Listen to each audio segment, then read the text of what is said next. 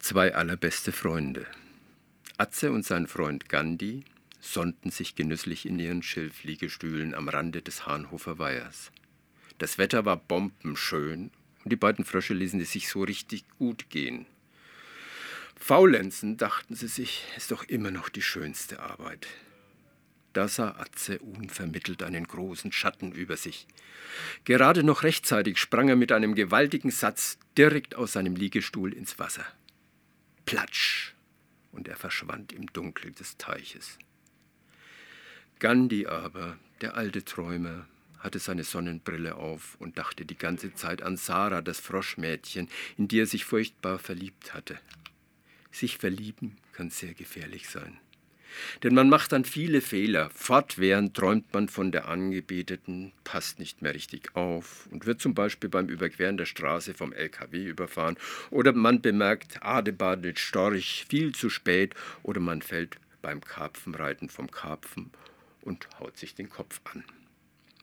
In diesem Fall war es aber nicht der Storch und auch kein LKW, der Gandhi erwischte, sondern Kilian, der Menschenjunge. Kilian kam ja Gott sei Dank nur selten in Hahnhof vorbei. Er besuchte hier seinen Vater in der alten Mühle am Rande des Weihers. Vor diesem Kilian mussten sich Atze und seine Freunde tüchtig in Acht nehmen, denn der machte sich einen Spaß daraus, den Fröschen nachzustellen. Kilian legte geschwind seine schwere Hand auf den Träumenden, dass der Liegestuhl unter ihm zusammenkrachte. Dann hob er Gandhi auf und beobachtete ihn durch das Fingergefängnis seiner hohlen Hand. An Flucht war jetzt nicht mehr zu denken, denn Kilian passte gut auf, dass Gandhi nicht entwischen konnte. Der Menschenjunge trug ihn zur Mühle.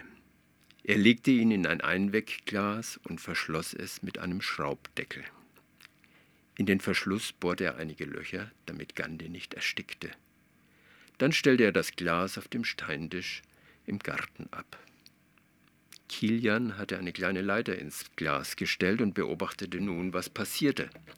Offensichtlich erwartete er, dass Gandhi daran hochkletterte. Gandhi aber war noch ganz verschreckt, machte sich klein und stellte sich tot. Kilian gefiel das gar nicht, und so schüttelte er grob das Glas, das der arme Gandhi hin und her knallte. Aus sicherer Entfernung und gut versteckt wurde Atze Zeuge dieser Gefangennahme. Wie nur konnte er seinem Freund jetzt helfen, wie ihn aus dieser schlimmen Lage befreien. Traurig grübelte und grübelte er. Er schmiedete verschiedene Pläne, aber alle hatten einen Haken oder waren viel zu gefährlich. Da beschloss Atze, seinen alten Vater Rudolfo um Rat zu fragen. Mit nachdenklicher Miene hörte sich Rodolfo alles an, und als Atze fertig war, schüttelte er nur den Kopf. Ihr macht mir Sachen. Ich weiß auch nicht, wie ich da noch helfen soll. Gegen Menschen können wir Frösche nun mal wenig ausrichten. Ohne Zauberei wird da nicht mehr viel gehen. Und wo finde ich so eine Zauberei? fragte Atze, der bereits etwas Hoffnung schöpfte. Nun, mein Sohn, eigentlich dürfte ich es dir gar nicht erzählen, denn es ist ein wirklich gefährliches Unternehmen, bei dem dir leicht etwas passieren kann. Und es wäre für mich das Schlimmste, wenn meinem geliebten Sohn etwas zustieße. Aber Papa, der Gandhi ist doch mein bester Freund, und ohne meinen besten Freund macht mir das ganze Leben keinen Spaß mehr. Na gut, aber du versprichst mir ganz, ganz vorsichtig zu sein. Ganz vorsichtig, na klar, bin ich doch immer, versicherte der kleine Frosch, und der Vater sah ihm tief in die Augen und wiegte zweifelnd den Kopf. Nur die Zaubermilch kann euch jetzt noch helfen. Zu ihr musst du gehen und sie um Hilfe bitten. Du musst dich auf einen weiten, beschwerlichen Weg in ein unterirdisches Labyrinth gefasst machen. Was ist denn das, ein Labyrinth? In einem Labyrinth gibt es viele sich kreuzende Wege, auf denen du dich leicht verirren kannst, und wenn du nicht arg Obacht gibst, findest du vielleicht nie mehr heraus. Und wo soll das sein, dieses Labyrinth? Wenn du die Windungen des Mühlbaches flussaufwärts schwimmst, vorbei an den Schnellen, bis die Ufer auf beiden Seiten mit Dickicht zugewildert sind, dann kommst du schließlich an einen Ort, wo eine umgefallene Esche wie eine Brücke über dem Bach liegt. Unter dieser Brücke musst du noch durch, aber kurz danach auf der linken Seite des Baches soll irgendwo in der steilen Böschung der Eingang zum Labyrinth versteckt sein. Ich selbst war noch nie dort. Ich weiß das alles von deinem Großvater, der ja leider nicht mehr lebt, sonst hätten wir ihn selbst fragen können. Ja, Papa, dorthin will ich mich aufmachen und für Gandhi Hilfe holen. Wenn du das wirklich tun willst, so pack dir dein Ränzel mit Bedacht, damit du alles für deine Expedition dabei hast. Als Atze zum Aufbruch gerüstet war, umarmte ihn der Vater und wünschte ihm Glück. Dann machte sich Atze auf den Weg. Er folgte den Windungen des Baches, schwamm gegen den Strom, was ganz schön anstrengend war, und kletterte über Dämme aus angeschwemmten Ästen und Zweigen. Ab und an legte er eine kleine Rast ein, setzte sich zum Verschnaufen auf eine Sandbank und sah den türkis schillernden Schmetterlingen zu, wie sie zu Hunderten durcheinander flatterten. Stundenlang könnte ich denen zuschauen, dachte Atze. Sind sie nicht wunderschön? Aber ich muss ja weiter. Endlich erreichte er die umgestürzte Esche, kroch unter ihr hindurch und begann nach dem Zugang im Labyrinth zu suchen. Zunächst lief er am Loch in der Böschung des Bachbetts vorbei. So versteckt war der Eingang. Die vielen Brennnesseln und ein fetter Schierling versperrten den Weg.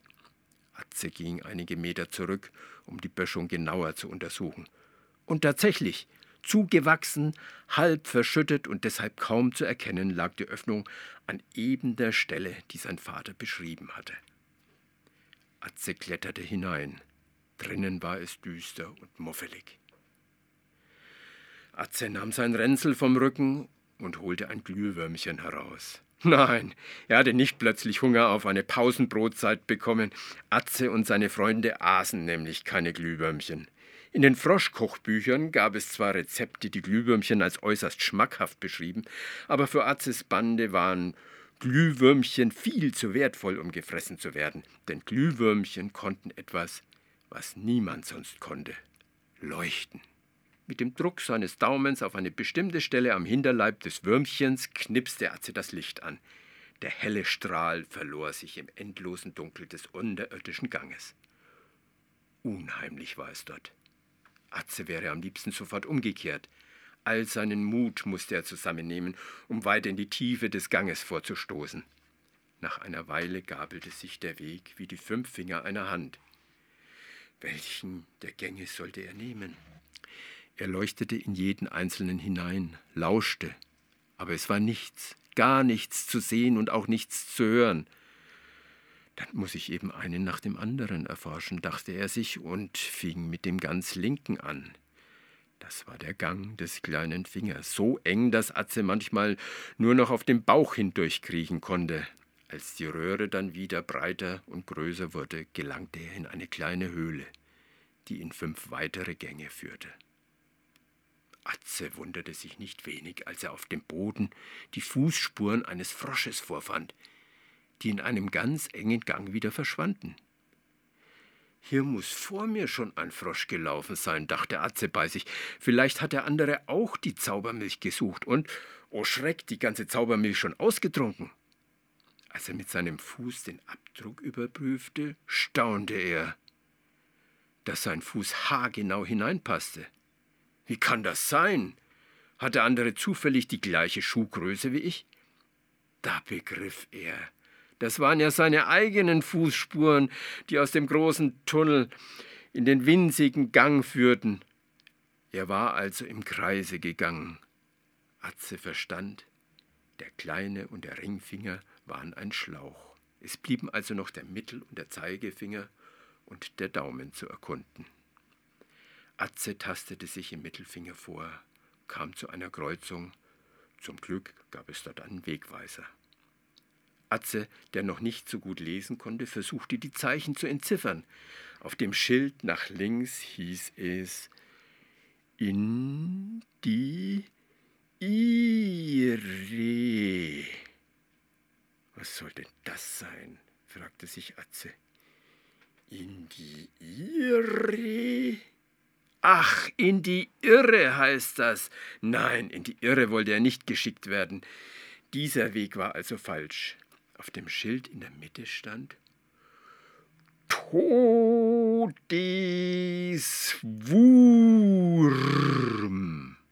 Todeswurm. Nee, zum blöden Todeswurm will ich schon gar nicht. Also auch falsch. Auf dem Schild nach rechts aber stand Zauber Milch. Ja, das war richtig. Da geht's zur Zaubermilch. Es war also gar nicht so schwer. Sein Glühwürmchen leuchtete immer schwächer. Bald würde es ganz ausgehen. Es war nicht gut aufgeladen, denn er hatte vor seiner Expedition vergessen, das Würmchen ein paar Stunden in die Sonne zu legen, damit es genügend Licht speichern konnte.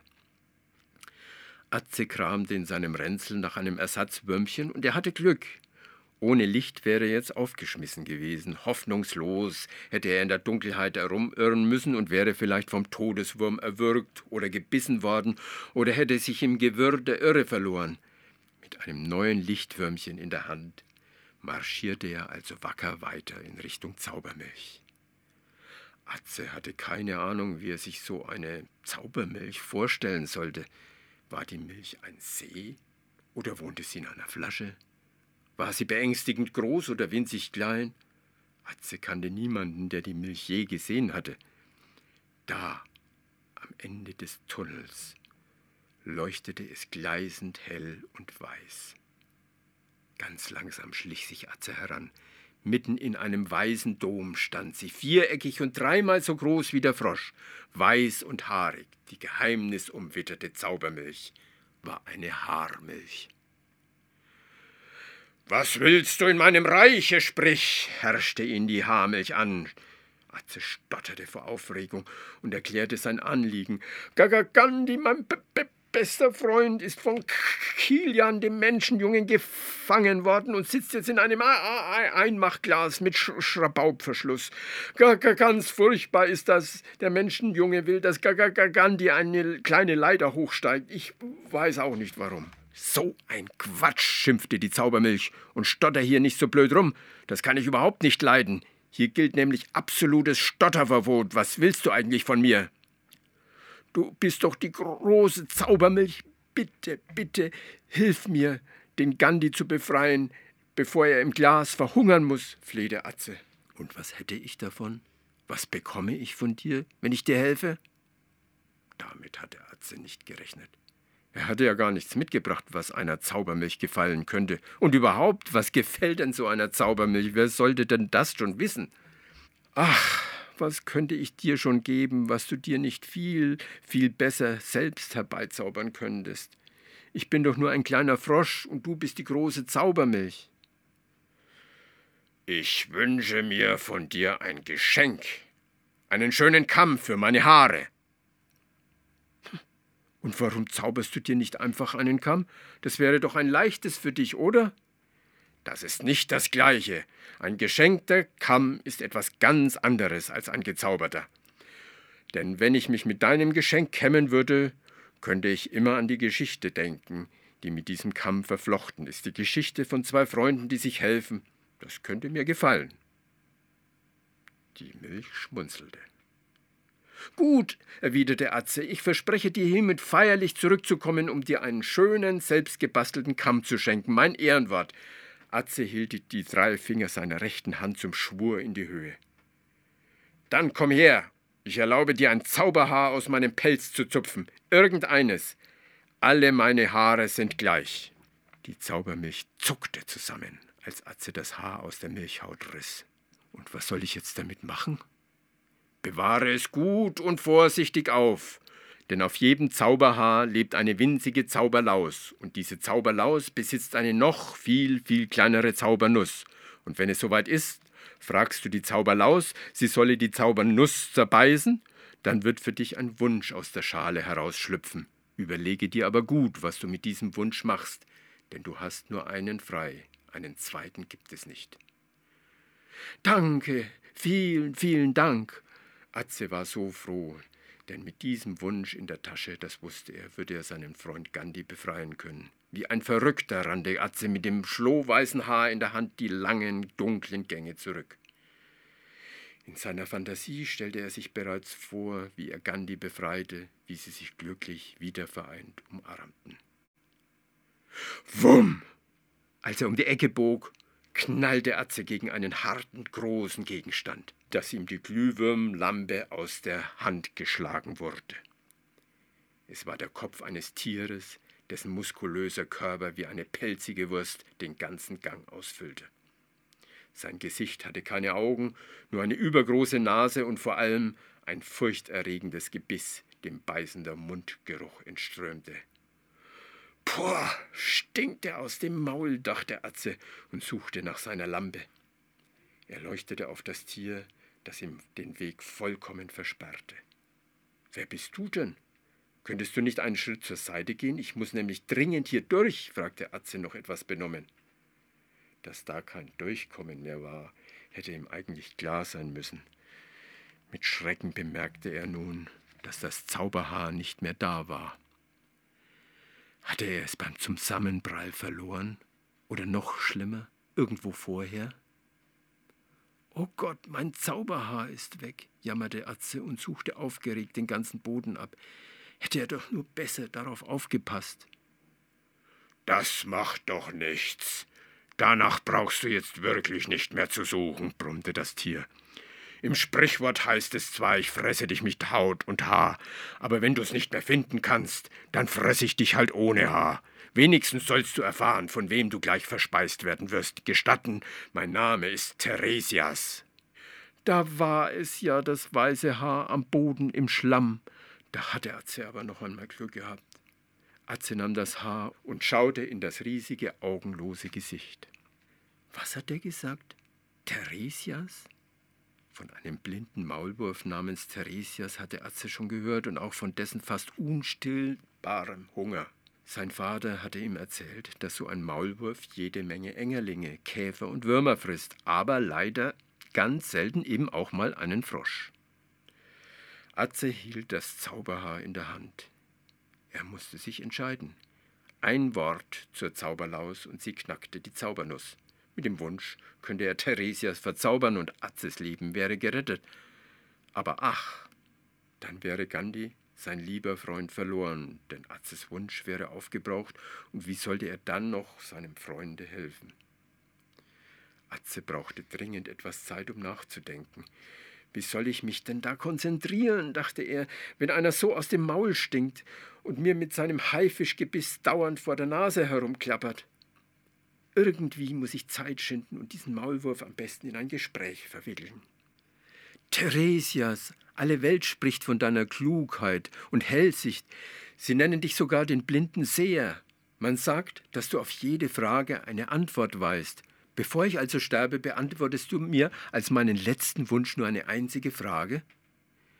Wer fühlte sich bei diesen Worten nicht geschmeichelt? Theresias jedenfalls war jetzt ein wenig milder gestimmt und brummte leise vor sich hin. Ich will ihm den kleinen Aufschub gewähren. Ob ich diesen geschmacklosen Wicht jetzt sofort fresse oder erst in fünf Minuten, ist doch wohl egal. Laut sagte er. Gut, ich will so großzügig sein und dir diese Frage gewähren. Schieß los. Weiser Theresias, sage mir, wie könnte ein Frosch sich in einer so aussichtslosen Lage wie der meinen doch noch retten? lachte der Maulwurf belustigt. Eine raffinierte Frage, das muss ich dir lassen. Ich muss dich aber enttäuschen, denn es gibt keine Rettung für dich. Da müsste ich mich schon in eine Bohne oder eine Nuss verwandeln, wenn du da lebend wieder rauskommen willst. Das ist die Lösung, schoss es Atze durch den Kopf. Mit meinem Wunsch verwandle ich ihn einfach in eine Zaubernuss. Zwar ist mein Wunsch dann verbraucht, aber ich bekomme ja gleich eine neue Nuss, in der ein weiterer Wunsch für mich schlummert.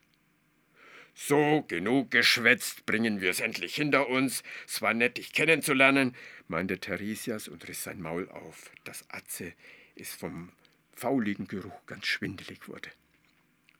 Atze hob die Hand mit dem Zauberhaar und flüsterte Schnell, liebe Zauberlaus, zerbeiß die Zaubernuss. Ein bläulicher Schein flackerte auf. Das musste der Wunsch sein. Atze sah das Gemetzel von Zähnen auf sich zukommen, blickte in den Todesrachen und schrie Ich wünsche mir, dass Theresias in eine Zaubernuss verwandelt wird. Blob. Der Maulwurf, der eben noch den ganzen Gang ausgefüllt hatte, war verschwunden, gerade noch rechtzeitig. Puh, Atze zitterten die Knie. Als er sich vom Todesschreck ein wenig erholt hatte, sah er sich um. Wo ist denn jetzt die Zaubernuss? murmelte er. Aber die Zaubernuss war nirgendwo zu finden. Wie denn auch? Es war ja die Nuss einer Laus, die so winzig war, dass Atze sie niemals im erdigen Boden hätte finden können. Bei dem miesen Glühwürmchen liegt schon zweimal nicht. Eine Nuss so groß wie ein Staubkorn inmitten von Millionen Staubkörnern ist nämlich so gut wie unsichtbar. Alle Mühe war also umsonst gewesen. Atze hatte Gandes Wunsch nun selbst verbraucht. Einen zweiten gab es nicht. Wie konnte er seinem Freund jetzt noch helfen? Ja, Herr Hildner, Sie haben uns Einblick gegeben in die Geschichte von dem Frosch Atze und seinem Freund Gandhi.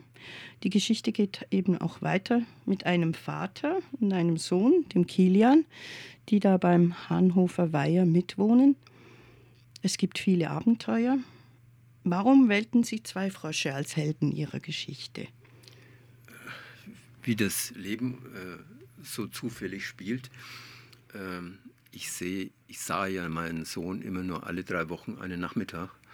Und in den zwei Wochen dazwischen habe ich ihm jeweils eine Karte geschrieben, äh, die ich meistens immer selbst gezeichnet und gemalt hatte. Und einmal hatte ich so eine Karte äh, gefunden, die hatte ich mir gekauft äh, in einem Laden. Und da war so ein Storch, der einen Frosch gerade verspeist. Und dieser Frosch packt den Storch am Hals um zu verhindern, dass der Storch ihn fressen kann. Also eine fast ausweglose Situation für beide. Und ich habe dann eine Geschichte äh, geschrieben zu, dieser, zu diesem Motiv und habe aber gemerkt, dass es nicht da drauf passt. Ne? Dann habe ich also die Geschichte angefangen und habe ihm geschrieben, ja, wenn wir uns wieder sehen in zwei Wochen, dann äh, lese ich dir die ganze Geschichte vor. Und äh, die Geschichte, die kam so toll an, die musste ich dann fünfmal lesen. Und äh, dann habe ich gesagt, okay, dann kriegst du das nächste Mal wieder eine Geschichte. Die nächste Geschichte war natürlich schon viel länger. Da hatte ich mich dann drei Wochen lang damit beschäftigt. und äh, das war dann Morax. Das war eine sehr kämpferische, für einen Jungen kämpferische Geschichte. Der Morax ist so ein australischer Bullfrog, der in, am Hahnhofer Weiher auftaucht, der fast nicht zu bekämpfen ist, weil der, der frisst ja sogar glühende Zigarren und sowas. Ne? Ähm, und äh, die hatte aber schon sehr surreale Züge auch. Und das kam auch wunderbar an. Und dann fing ich an äh, mit einer Geschichte, das war eben diese von Atze und seine Freunde. Und es war eben dann zunächst mal erst Gandhi. Und dann ist, bin ich in diese Geschichte so langsam reingewachsen und dann wurde das immer mehr. Mir wurde dann plötzlich klar, das ist ja ein kleiner Roman ja, mit Kapiteln und dann entwickelt sich das so äh, mit, mit Rückbezügen und äh, äh, ineinander geschachtelten Kapiteln und so weiter. Und so konnte ich dann jedes Mal wieder ein ganzes neues Stück äh, ihm vorlesen und er war immer total begeistert. Ich musste dann immer die alte Geschichte, ein Stück von der alten Geschichte vorlesen und dann auch wieder das Neue, obwohl er sich an jedes noch so kleine Detail erinnern konnte. Ich war völlig perplex, wie aufmerksam Kinder eben äh, so Geschichten wahrnehmen. Ne? Und äh, ja, und dann irgendwann habe ich dann diese dritte Hauptperson eingeführt, ne, diesen Franzosen, der den äh, Remy, der mit seiner Familie aus äh, Frankreich kam, ein Verfolgter, von französischen Köchen verfolgt, denn in äh, Frankreich werden ja diese Froschenkel gegessen und das auf ganz brutale Weise werden dann diese, wird diesen Fröschen ja zum Teil lebendig diese, diese Füße rausgerissen. Und äh, wie diese kleine Familie da am Hahnhofer Weiher ankam, dann wurden die natürlich sofort bemerkt und dann herzlich begrüßt und dann mussten die ihre Geschichte erzählen. Und äh, die waren natürlich entsetzt, wie fürchterlich es in der Welt zugeht, ja, und haben denen dann ein kleines Grundstück äh, äh, vorbereitet und äh, herzlich aufgenommen. Ja, in der Folgezeit kamen dann noch ein paar Familien. Das war alles noch okay, bis dann so ein ganzer Flüchtlingstreck kam, ja, alle aus Frankreich. Und da sind wir schon mitten in diesem äh, Asylanten-Thematik äh, drin, denn dann ist es so gekippt am Hahnhofer Weiher. Da leben ja noch ganz viele fränkische Frösche. Und plötzlich riecht es hier überall nach diesem französischen Essen, das was völlig anderes ist, ja. Und äh, diesen die Franken haben ja mehr so eine äh, etwas archaischere Kost, während die also so, pff, äh, was haben sie, äh, Libellenaugen geröstet und lauter so ein Zeug, ne? und, oder eingelegte, sauer eingelegte Sachen und sowas. Äh, jedenfalls, überall wurde dann Französisch gesprochen und dann kippte das Ganze und äh, es kam so eine Unzufriedenheit da an den Weiher, ja, und es äh, musste dann auch gelöst werden. Das ist eine Parallelgeschichte äh, zu eigentlich unseren drei Freunden. Also das ist dann der Remy, war dann der dritte im Bunde, wie die drei Musketiere. Und es waren ja dann insgesamt drei Expeditionen zu dieser Haarmilch dann äh, ins Labyrinth, die immer gefährlicher wurden und immer wahnwitziger. Und äh, da habe ich dann auch noch ein paar Geschichten drin verpackt, ein Rätsel, nämlich Ebony and Ivory. Äh, Atze hat gemeint, er kann also die Haarmilch irgendwie na, bescheißen, oder weil er äh, bei seiner ersten Expedition ist er dann nochmal zu ihr zurückgegangen und äh, sie wollte dann noch ein Geschenk haben, ja, und es war eben ein Schuhlöffel aus Ebenholz. Jetzt gibt es natürlich in Hahnhof kein Ebenholz, sondern nur in Afrika, in Madagaskar. Und äh, also hat er gedacht, naja, dann nehme ich halt einfach eine Esche und äh, ein Stück aus einer Esche und schnitz das und dann streiche ich das äh, schwarz an. Das merkt die ja sowieso nicht. Ne? Was weiß denn die da unten im Labyrinth, äh, was ein Ebenholz ist? Hat die natürlich sofort gemerkt und äh, ist dann unglaublich sauer geworden. Mhm. Wie kam es, dass noch Menschen mitspielen, also eben der Vater und Kilian? Naja, ich meine, es war ja natürlich eine Geschichte, die initiiert war jetzt äh, durch Kilian. Also nicht nur eine Geschichte für ihn, sondern auch eine Geschichte, in die er unmittelbar eingegriffen hat, indem er den Frosch gefangen hat. Und später, äh, er ist ja eigentlich sowas wie ein ein Gegner der Frösche, ohne dass er. Es sind ja völlig ungleiche Gegner. Die, die Frösche leben in der Welt und die Menschen leben in der Welt und keiner versteht eigentlich die Welt der anderen. Ne? Für, für die Menschen spielen die Frösche überhaupt keine Rolle, die kann man mal so eben verletzen oder so. Ist, man hat ja da nicht so wahnsinnig viel Mitgefühl. Ja? Und für die Frösche sind die Menschen auch in einer völlig fremden Welt und nur in ganz bestimmten Situationen kollidiert das alles. Ne? Über die Hausmaus, einen Jazzmusiker, dem Cold Train, haben sie also dann schließlich das Rätsel gelöst, dass nämlich ähm, Ebony äh, das, ähm, dieses äh, Ebenholz in den schwarzen Klaviertasten vorkommt. Ne? Und oben stand ja ein Flügel. Also da musste jetzt dann die Maus die Flügeltaste anbeißen und dann wurde diese äh, Taste ausgebaut, weil nämlich ich nicht mehr auf so einer kaputten Taste spielen möchte, ja. Und diese Taste äh, hat dann Kilian als äh, gekriegt, weil natürlich so ein Junge mit allem was anfangen kann und er hat sie zu seinem Baumhaus getragen, ja. Und dort natürlich zu seinen verschiedenen Schätzen getan, ja. Und die Frösche haben aber Kilian nicht aus den Augen gelassen und ähm, haben dann diese, ähm, diese Taste geklaut. Und sie sind also praktisch rennen davon mit dieser Taste auf dem Rücken wie, wie so ein Boot, wie in so ein Zweier-Kanu äh, tragen sie das auf, dem, auf, äh, auf, dem, auf der Schulter und das sieht also Kilian dann schließlich und wirft dann mit allem, was er hat, nach denen, ja, auch mit Kornäpfeln. Und da erwischt er dann den Atze ganz heftig, sodass dem seine Schulter äh, gebrochen ist und äh, dann behandelt werden muss. Dann gibt es eine Geschichte, dann gibt es natürlich auch ein Froschkrankenhaus und so weiter. Also man kann ja da unglaublich und unendlich weiter fabulieren, äh, wenn man Lust hat. Wie haben Sie die Sprache ausgewählt, um die Geschichte zu erzählen?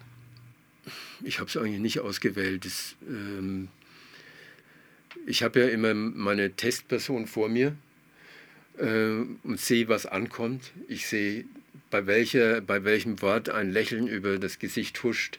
Und ich habe ungefähr vier Familien in, äh, irgendwo in Deutschland, die das auch ihren Kindern immer vorgelesen haben, die mir immer das Feedback gegeben haben, ja, wie äh, was dann besonders ankommt, was bei Mädchen besonders ankommt und so weiter. Also jetzt sagen wir diese Geschichte mit dem Verliebtsein, das ist natürlich eine viel wichtigere Sache für ein Mädchen als für einen Jungen, ne? also äh, in dem Alter.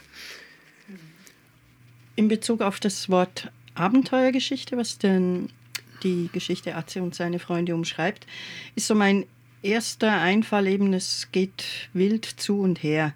Gibt es auch stille Momente in dieser Geschichte? Ja, es gibt, es steckt vielleicht auch so, so ein verkappter Lehrer irgendwie in mir drin, der mit Geschichten auch äh, Wissen transportieren möchte, ne? auch philosophisches Wissen. Und, und ähm, also es kommen immer wieder so Passagen, wenn zum Beispiel darüber geredet wird, wo das Wissen der Frösche aufbewahrt wird. Das Wissen wird ja aufbewahrt äh, von den Buchdruckern.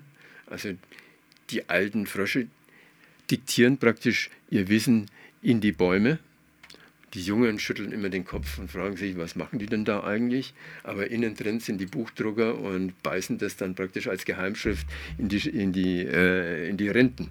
Und äh, diese, da ist praktisch das ganze Wissen konserviert. Ne? Das kommt also später noch in, ich habe ja mittlerweile einen ganz langen Roman, einen Kriminalroman jetzt auch mit Atze und allem geschrieben. Und äh, das taucht immer wieder auf, weil äh, es ist dann schließlich nicht nur so, dass es da bestimmte Bäume gibt, sondern ganze Passagen in den Wäldern äh, sind Wissensgebiete. Also es ist wie eine große Bibliothek, äh, wie man sich das vorstellen kann, wo das Wissen der Frösche aufbewahrt ist. Ja, solche Sachen sind auf jeden Fall mal die ruhigeren. Die Illustrationen zu Atze und seine Freunde, die sind von Natascha Mann. Warum haben Sie als Maler nicht selber zum Pinsel gegriffen? Ich habe das erste Kinderbuch, den Riesen Sandelfohn, selber illustriert, sehr opulent. Aber ich habe eine Schwäche. Ich bin in den Gesichtern nicht so, na, sag mal, virtuos. Und in dieser Geschichte äh, geht es sehr stark um Körpersprache und auch um die Sprache im Gesicht und äh, wo man mit den Barstrichen, also Enttäuschung, Freude, äh, Anstrengung, alles Mögliche äh, darstellen muss. Und da ist Natascha großartig drin. Also die hat, ich glaube, vier Brechtstücke illustriert, äh, komplett, also als wie, wie, ein Cartoon. Und ähm, die ist eine brillante Zeichnerin und ähm, die, die war da einfach besser. Ich hatte noch einen Sven Knaut heißt der, ein Berliner Illustrator ins Auge gefasst. Der hat mir auch ein paar Zeichnungen gemacht, aber der hat, die Zeichnungen haben mir sehr gut gefallen, aber er hat genau das gleiche Problem, wie ich es hatte. Da war mir zu wenig Ausdruck in den Gesichtern drin. Ja? Und das ist bei ihr fantastisch. Was sind Ihre eigenen Kinderbucherlebnisse? Mir haben als Kind die Kinderbücher am besten gefallen, in die ich stundenlang studieren konnte, die Zeichnungen oder die Malereien. Das waren zum Beispiel die Mackie-Bücher ich, ich habe es ja jetzt auch wieder mal gekauft, diese Mackie-Bücher. Ja, also so begeistert bin ich jetzt heute nicht mehr davon, aber ich weiß, dass ich als Kind unglaublich begeistert war von dieser Detailgenauigkeit, ja, wo man praktisch schwelgen konnte und Wege gehen konnte. Und genauso habe ich ja eigentlich dann auch dieses, äh, den riesen Sandelfon gemacht. Ähm, das sind überall Nebengeschichten neben den Hauptgeschichten drin und äh, sowas liebe ich ja. Ich komme noch auf Ihre malerische Arbeit zu sprechen. Als Maler bildende Kunst, was ist ein Kunstwerk? Da muss ich jetzt mal eine Minute nachdenken. Das kann ich nämlich nicht ganz so schnell äh, beantworten. Äh, natürlich ist, ist es heutzutage so, dass derjenige, der behauptet, etwas wäre ein Kunstwerk, äh, es zum Kunstwerk macht. De facto kürzen wir es mal ab, sagen wir mal ein Kunstwerk in der Malerei, da kann ich es ein bisschen äh, mehr eingrenzen. Äh, in der Malerei ist es so, dass eigentlich ein System aufgebaut wird in, auf einer Fläche, in dem eine innere Grammatik entwickelt wird und diese Grammatik muss schlüssig sein. Äh, und äh, mit vielen Rückbezügen, also im wahrsten Sinne des Wortes eine Komposition. Wenn man heutzutage natürlich das Wort Komposition in den Mund nimmt, dann gähnen alle, äh, sagen wir mal, ein Akademiestudent auf jeden Fall, weil er meint, das ist ja der Schnee von gestern. Aber das ist eigentlich das, worum es geht, ja, eine richtig raffinierte, grandiose Kompositionen heute noch zu machen. Und die, äh, die kann man auch, da kann man auch die Spreu vom Weizen ganz leicht unterscheiden und äh, trennen. Sie haben in den 90er Jahren zwei Kurzfilme gedreht, die auch bei Filmfestivals gezeigt worden sind. Die sind nicht so kurz. Äh, ja, gut, 100 eine halbe Minuten. Stunde. Okay. Nee. Ach so, 100 Minuten? Ja, 56 hm. Minuten ist der eine. Gut, dann habe ich das ein bisschen hm. jetzt falsch interpretiert. Also keine Kurzfilme. In dieser Zeit und auch später gab es zum Beispiel eine musikalische Zusammenarbeit mit dem Komponisten und Jazzpianisten Dieter Köhnlein. Gegenseitige Inspiration nenne ich als Stichwort für die nächste Frage. Was ist dieses Spannende an dem Wechselseitigen? Also es ging ja los mit dem Dieter Köhnlein. Ich war auf dem Jazz-Workshop in dieser vierten Musikschule, die findet immer zum Jahr Jahresende statt. Und ich habe Klavier gespielt äh, und da war Köhnlein also jetzt mein Lehrer. Und was mich aber irgendwie am meisten interessiert hat, ist sein Verständnis von Komposition, weil er ja viel komponiert. Und mein Hauptfeld ist eigentlich auch die Komposition und welche Schnittmengen es da gibt, äh, wie sich das unterscheidet. Und das waren hochinteressante Gespräche und dann haben wir uns am Ende dieses Workshops, der ja drei, vier Tage ging, äh, verabredet, doch mal was miteinander zu machen. Und das fand dann so statt, dass äh, zum Teil waren es Bilder von mir, die er als Grundlage für Kompositionen genommen hat zum Teil waren es Stücke von ihm, die ich als Grundlage zur, äh, für Illustrationen genommen ähm, habe. Dann waren es zwei Kurzgeschichten von mir, die wir beide als Grundlage von Kompositionen genommen haben. Und ja, das war es eigentlich im Wesentlichen. Und ähm, wir, es waren dann 14 Kompositionen vor den Compositions. Ähm, 14 ist ja so eine magische Zahl für Unendlichkeit. Ähm, und deswegen haben wir es mit 14 auf 14 beschränkt, weil das beinhaltet ja sowieso endlos viele. Ne? Und für jede Geschichte hatten wir eine, äh, für jede Komposition hatten wir eine Geschichte, die wir dann auch in Konzerten vorgetragen haben. Ne? Und das waren dann immer ein kleiner Vortrag, dann kam die, die, das Gespielte und die Bilder waren ja auch immer präsent. Ja.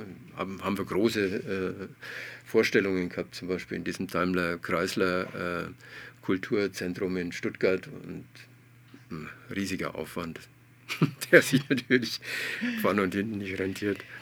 Was sagen Sie zu dem Klischeesatz über die Arbeit von Künstlerinnen und Künstlern?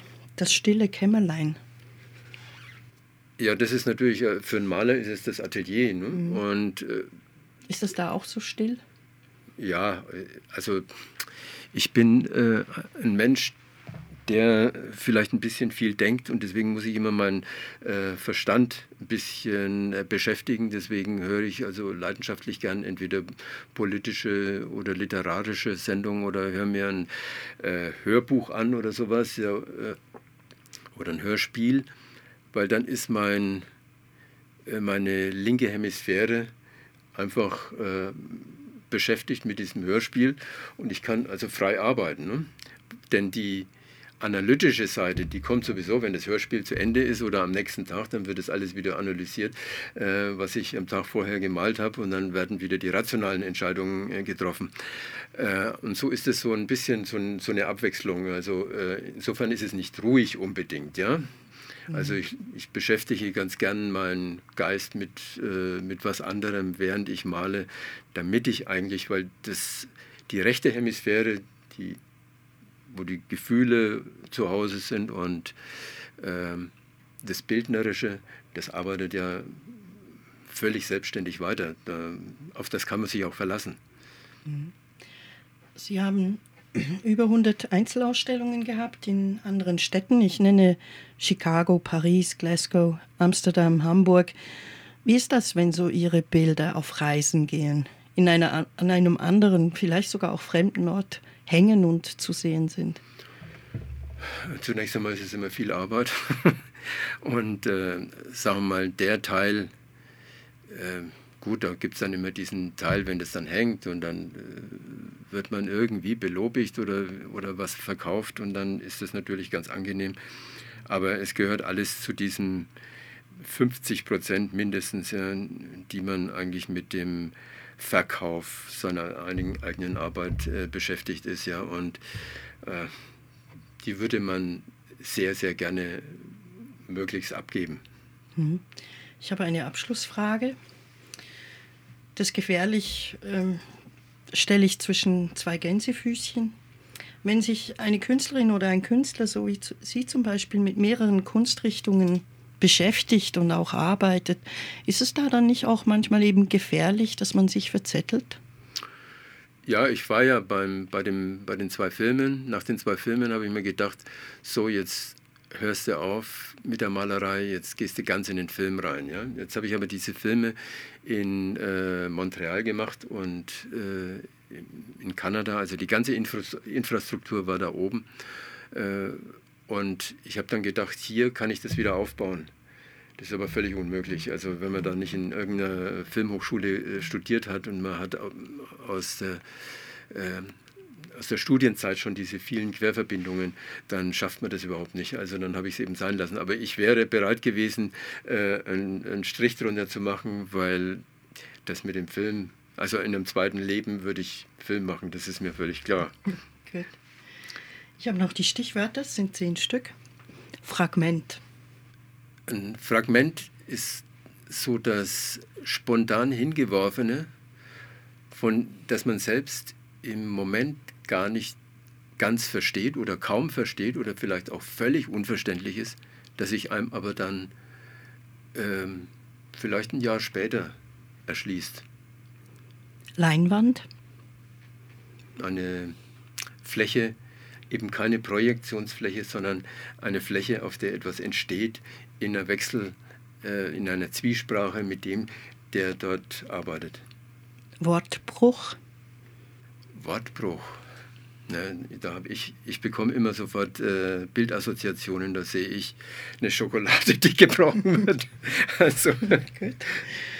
Familie.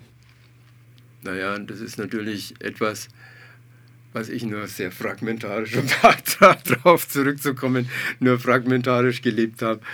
Ähm, ich habe drei Kinder mit drei Frauen und das war nicht ganz unproblematisch. Schaufenster? Denke ich an die 50er Jahre. Da ging man am Sonntag in der Karolinenstraße von einem Schaufenster zum anderen. Meine Eltern und als Kind ist man da mitgegangen und man hat die neuesten Konsumartikel sich betrachtet. Und dabei war also auch, da wo heute das Literaturcafé ist, das war so ein großer Spielzeugladen und das war natürlich das Paradies für die Kinder. Und die haben sich dann da mal das angeschaut. Lichtblick? Lichtblick ist natürlich für mich immer was mit, mit einer Nichtverzagen und, sagen wir mal, äh, Hoffnung verbunden. Selbstdarstellung? ja, ist man als Künstler gezwungen, das ein Leben lang zu betreiben. Ähm, macht auch manchmal Spaß. Zukunft? Zukunft ist überschaubar, wenn man in meinem Alter ist. Und das ist natürlich sehr bedauerlich, weil man von den 100 Projekten, die man noch vor sich hat, nur einen Bruchteil noch ähm, erledigen kann. Atelier? Ateliers habe ich jetzt zwei. Eins in Hahnhof, eine große alte Bauernscheune, und eins in Berlin. Es wird fast nur noch das in Berlin benutzt. Und ja, Atelier, in einem Atelier fühle ich mich schon immer sehr wohl. Werkstatt, das ist schon das, äh, was mir gefällt. Dann habe ich noch Kino. Kino. Ja, ich ich gehe leidenschaftlich gerne ins Kino. Jetzt habe ich allerdings in Berlin so einen Filmsalon bei mir zu Hause, also im Atelier. Und äh, eigentlich ein tolles Projektionsgerät. Und für die Filme, da lade ich also dann Psychologen oder Philosophen ein, dann werden diese Filme besprochen. Und das führt aber tatsächlich dazu, dass man also immer weniger ins Kino geht und mehr zu Hause sich dann diese Filme anschaut und sie dann zu Hause diskutiert, äh, um sie, sagen wir mal, in so einem Rhythmus von sechs Wochen findet da immer so ein Filmabend dann statt. Ne? Mhm. Ich danke Ihnen vielmals fürs Lesen und fürs Rede und Antwort stehen, wie es so gesagt wird. Und ja, für Ihr weiteres Schaffen. Viele Ideen, die zum Sprühen kommen. Dankeschön. Ja, auch ganz herzlichen Dank. Bitte.